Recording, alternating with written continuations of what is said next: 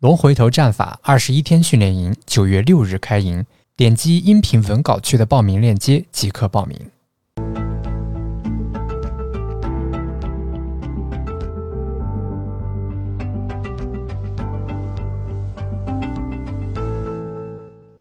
今天是二零二一年八月二十五号，呃，我们看今天的行情啊，整体上还是不错的，是吧？三连阳啊，而且呢，三根阳线呢都是比较大的。那么现在的市场环境整体上比较好，那么我们在做持仓的时候呢，也应该有耐心一些啊，就耐心的持仓。呃，尤其是我们的这个持有的股票是主流板块的股票啊，当你持有的时间越长的时候，它回馈给你的利润可能会越大。啊，因为随着这个行情的发展，啊，随着这个市场认同越来越强，啊，可能行情会有一个加速，啊，所以这种情况下呢，那么我们不用太着急去考虑这个出场，啊，耐心的去持有股票，呃，除非说什么呢？除非说你比如说我我个股到了我的止盈位了，是吧？那该止盈就止盈，啊，个股走势不理想，是吧？跌下来，啊，把我的这个推损位置给跌破了，那也是该出就出。那最后呢，就是我们等着后边大盘真的有这种见顶信息了，是吧？到时候再说，啊，就是除非发生这种情况啊，否则的话呢，还是应该就是耐心一些啊，不要着急啊，不要轻率的就把筹码给丢掉。好，那说完这个呢，我们来聊一聊均线啊，均线呢，我们前面聊了一些经典的用法啊，然后呢也聊了两个我们自己的这种。这个创造性的啊，比较具有创新意义的自己设计出来的用法。那大家呢可能会想，你看均线从这个产生到现在几十年的时间了，那你们搞了一些这种创新性的用法，那别人是不是也搞了一些创新性的用法呢？啊，就是这些用法呢，我想呢跟大家简单的聊一聊啊。首先呢，第一个这个创造性的用法是什么呢？我们一般使用的均线啊。它是简单计算的，啊，就是今天的收盘价加上昨天收盘价加上前天收盘价，再然后简单相加之后呢，就除以那个均线周期，啊，这是一个简单平均的计算。那后来呢，人们就觉得这种简单平均的计算方式是不合理的，为什么呢？因为这种简单平均的计算呢，就意味着啊，我今天的这个。呃，收盘价和比如说五天前、十天前的收盘价，它的比重是一样的，是吧？它的权重是一样的，那这明显不合理啊！今天的收盘价啊，距离现在越近的这个行情，它对市场的影响更大。所以，那有没有可能说，哎，我把这个今天的权重给提上来？把昨天的权重、前天的权重，就是离今天更近的这个交易日的权重给提上来，能不能这么做呢？所以由此呢，就产生了啊一种全新的均线，啊，它就是指数平均，啊，就它不使用这种简单的算术平均，呃，指数平均的均线，啊，这也是我们非常常用的一种呃均线的这种工具。啊，大家呢在通达信里面呢输入 EXPMA 啊，就能够得到啊这个指数均线。那么这种均线呢，它相对来说更贴近于当前的价格啊。大家可以去对比一下啊，就是相同周期的普通均线和指数均线可以去对比一下啊，你会发现指数均线更贴近当前的价格，更能够反映市场的变化啊。所以呢。它会更加的灵敏一些。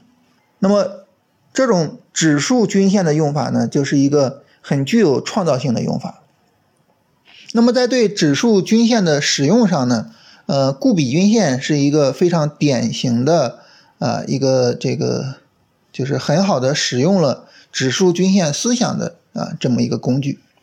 固比均线啊，就是固比是一个人的名字哈。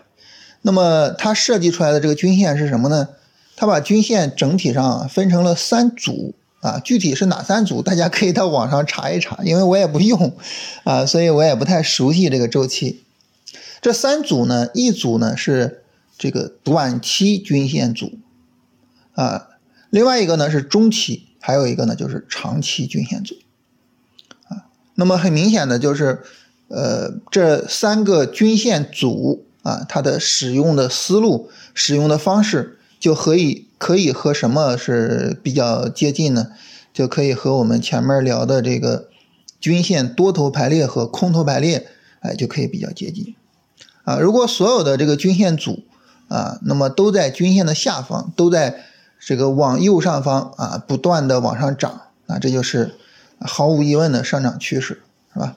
那么因为这个短期均线组啊，它使用的是 EMA 啊，就我们说 EXPMA，所以它非常贴近均线，呃，非常贴近价格，只要价格呢有一些不好的变化，他们马上就挑头了。啊，所以这个时候呢，它对于价格的反应比较灵敏，我们能够比较好、比较快的呃去判断市场的变化啊。因此呢，那么固比均线呢，也慢慢的就是开始被人们所呃接受和运用。所以这个 EMA 这个呢，就就作为一个啊这个非常有效的交易方法流传开来啊，这是一个创新的一个东西。呃，还有一个创新的呢，就是我们前面提到了，就是我们对于均线周期的一个使用，是吧？那么在大家使用均线的时候呢，也有一种定均线周期的方式啊，也是相对来说哈，就是和这个之前的啊，我们就是简单的啊五十二十不一样。这使用什么呢？使用斐波那契数。斐波那契数这个东西哈，就是它是来源于自然界的。啊，我们在自然界中能够看到很多的和斐波那契数相关的东西，所以人们就会去想说，那市场价格走势这个东西，它也是具有呃自然的属性的，对吧？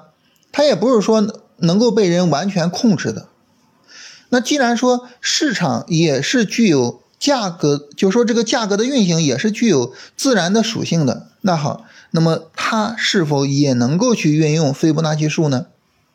所以非常多的这个呃理论研究者和呃实战的操盘手就开始把斐波那契数给引入到交易方法中来啊。那么体现到均线上呢，就是我在选择均线周期的时候啊，我更多的去选择斐波那契数的周期啊。你比如说五它是斐波那契数，我可以用，但是十呢并不是斐波那契数。所以呢，我就可以采用斐波那契数去取代它。你比如说，我使用八或者是十三来取代十，然后呢，这个六十并不是斐波那契数啊，但是呢，五十五是斐波那契数啊。那这样呢，我就可以形成了这样的一个周期啊，就是这个我不用十呃五十六十，我用什么呢？五十三五十五啊，就是。这样的一个均线的周期的使用，哈，就是也是慢慢的流传开来啊。随着这种大家呃对斐波那契数的一个认同，我们后面会跟大家聊黄金分割啊。黄金分割是最重要的利用斐波那契数的工具啊。这个后面我们会详细聊啊。随着大家在使用斐波那契数的时候，发现，哎，这个斐波那契数真的很奇妙，就很多时候确实是很管用的。啊，所以慢慢的呢，就是大家在使用均线周期上呢，就开始使用了这个斐波那契数。但是我我自己在用的话呢，我觉得其实不同的均线周期，它可能呃在这个区别上并不是很大。你比如说五十五跟六十，它有什么本质区别吗？我觉得谈不上。啊，所以呢，在均线周期上究竟是使用五十六十，还是使用五十三五十五？我我我倒觉得在这一点上呢，就是它并没有一个很本质的区别，啊，本质的一点是什么呢？本质的一点还是这三条线它是不是多头排列的，它是不是呈现为啊什么样的性质啊？这个还是比较本质性的东西。嗯，所以呢，就是这个用法呢，我自己也是在实战中呢，并没有去使用过。但是呢，我觉得有一点是很值得我们去聊一下的，是什么呢？就是学科的这种碰撞。是很容易带来一些这种，哎，这个这个，无论是思维上的火花，还是交易方法上的进步，还是我们交易工具上的进步，啊，它是很容易带来这些东西的。你像斐波那契数这个东西呢，它就是数学和这个交易方法的一个一个碰撞，是吧？啊，包括像我们刚才说啊，就是以后我们讲黄金分割。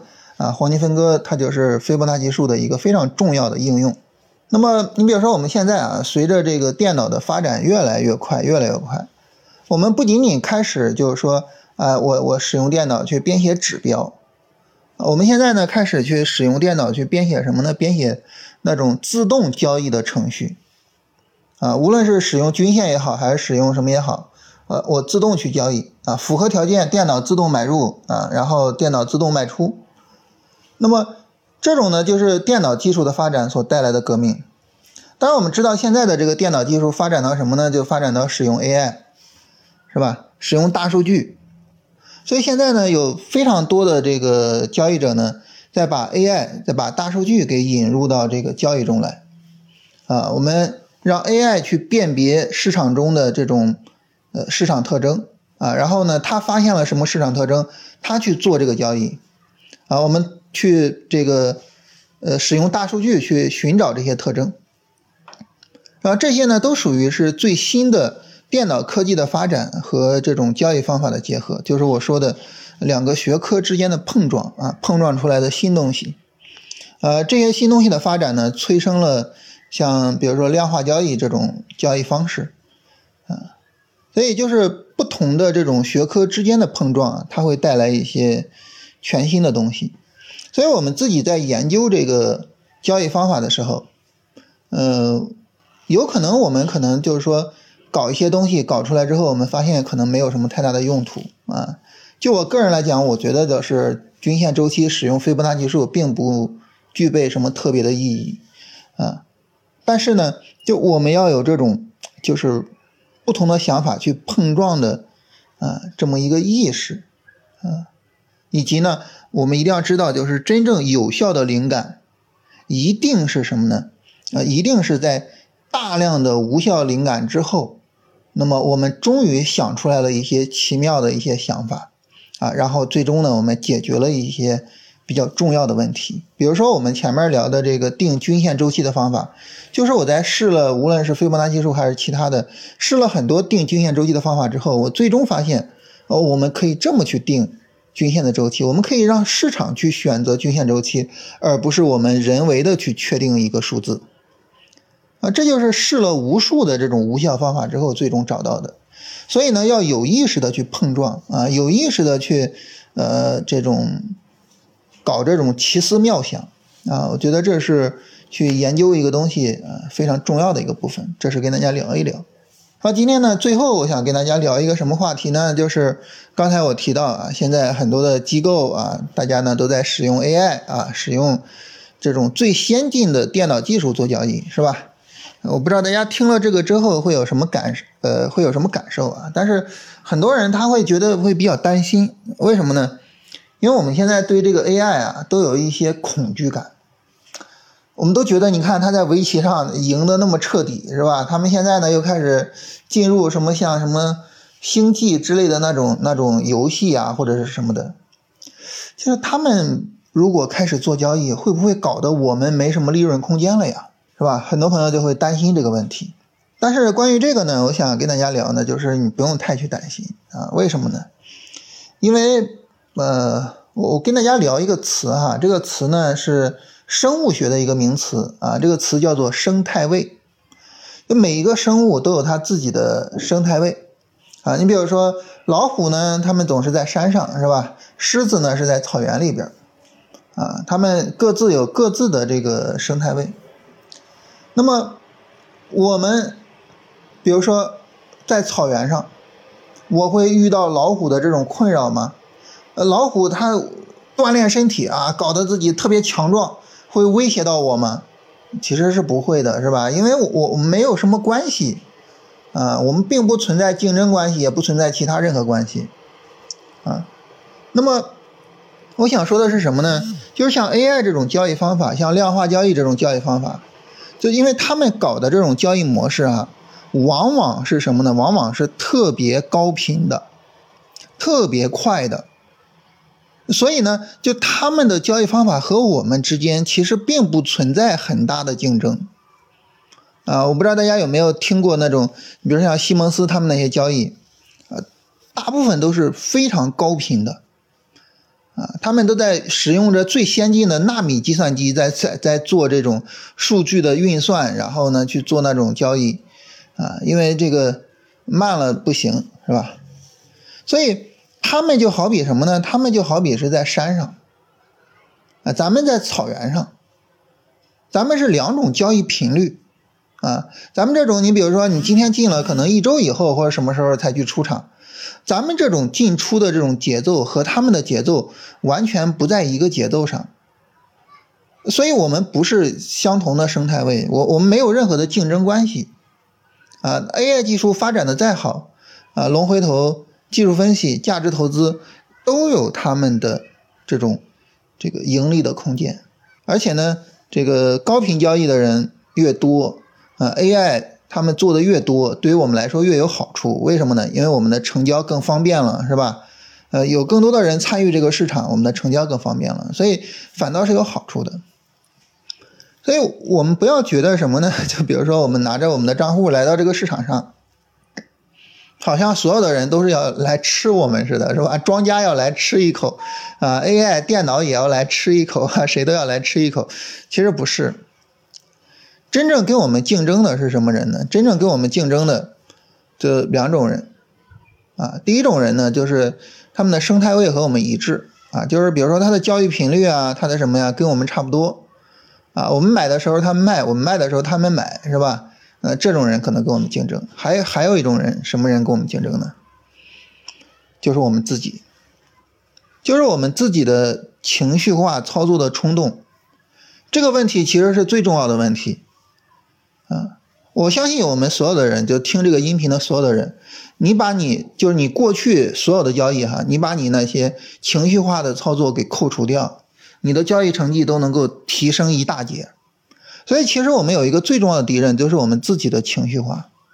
啊，AI 不是我们的敌人，巴菲特不是我们的敌人，呃，西蒙斯不是我们的敌人，我们最重要的敌人是我们自己。所以从这个意义上来说呢，我觉得专注于自己啊，这个是非常重要的一个课题。也不要不要老想那些有的没的，是吧？不要老担心外星人入侵地球，我我们更应该考虑的是，啊，我怎么样能够去解决我自己的问题？所以这是我跟大家要聊的，就是不要太担心 AI 这个事情啊，因为很多人问我啊，所以今天闲聊啊，跟跟大家闲聊聊一聊。呃，然后呢，这个。呃，看到大家有问题哈，然后呢，有朋友就问说，咱们这个说这种进场位置啊，有的是在底部进啊，有的是拉升回调进。说咱们这个龙回头不都是拉升回调进吗？怎么还有底部进呢？这个这个要注意啊，就是呃拉升回调啊，这个呢往往指的什么交易机会，对不对？我们说的进场位指的是三十分钟的进场位啊，三十分钟上你是在三十分钟底背离的时候去进场。还是在三十分钟拉一波之后去进场，是这个意思啊？咱们前面说两个进场位置是这个意思，好吧？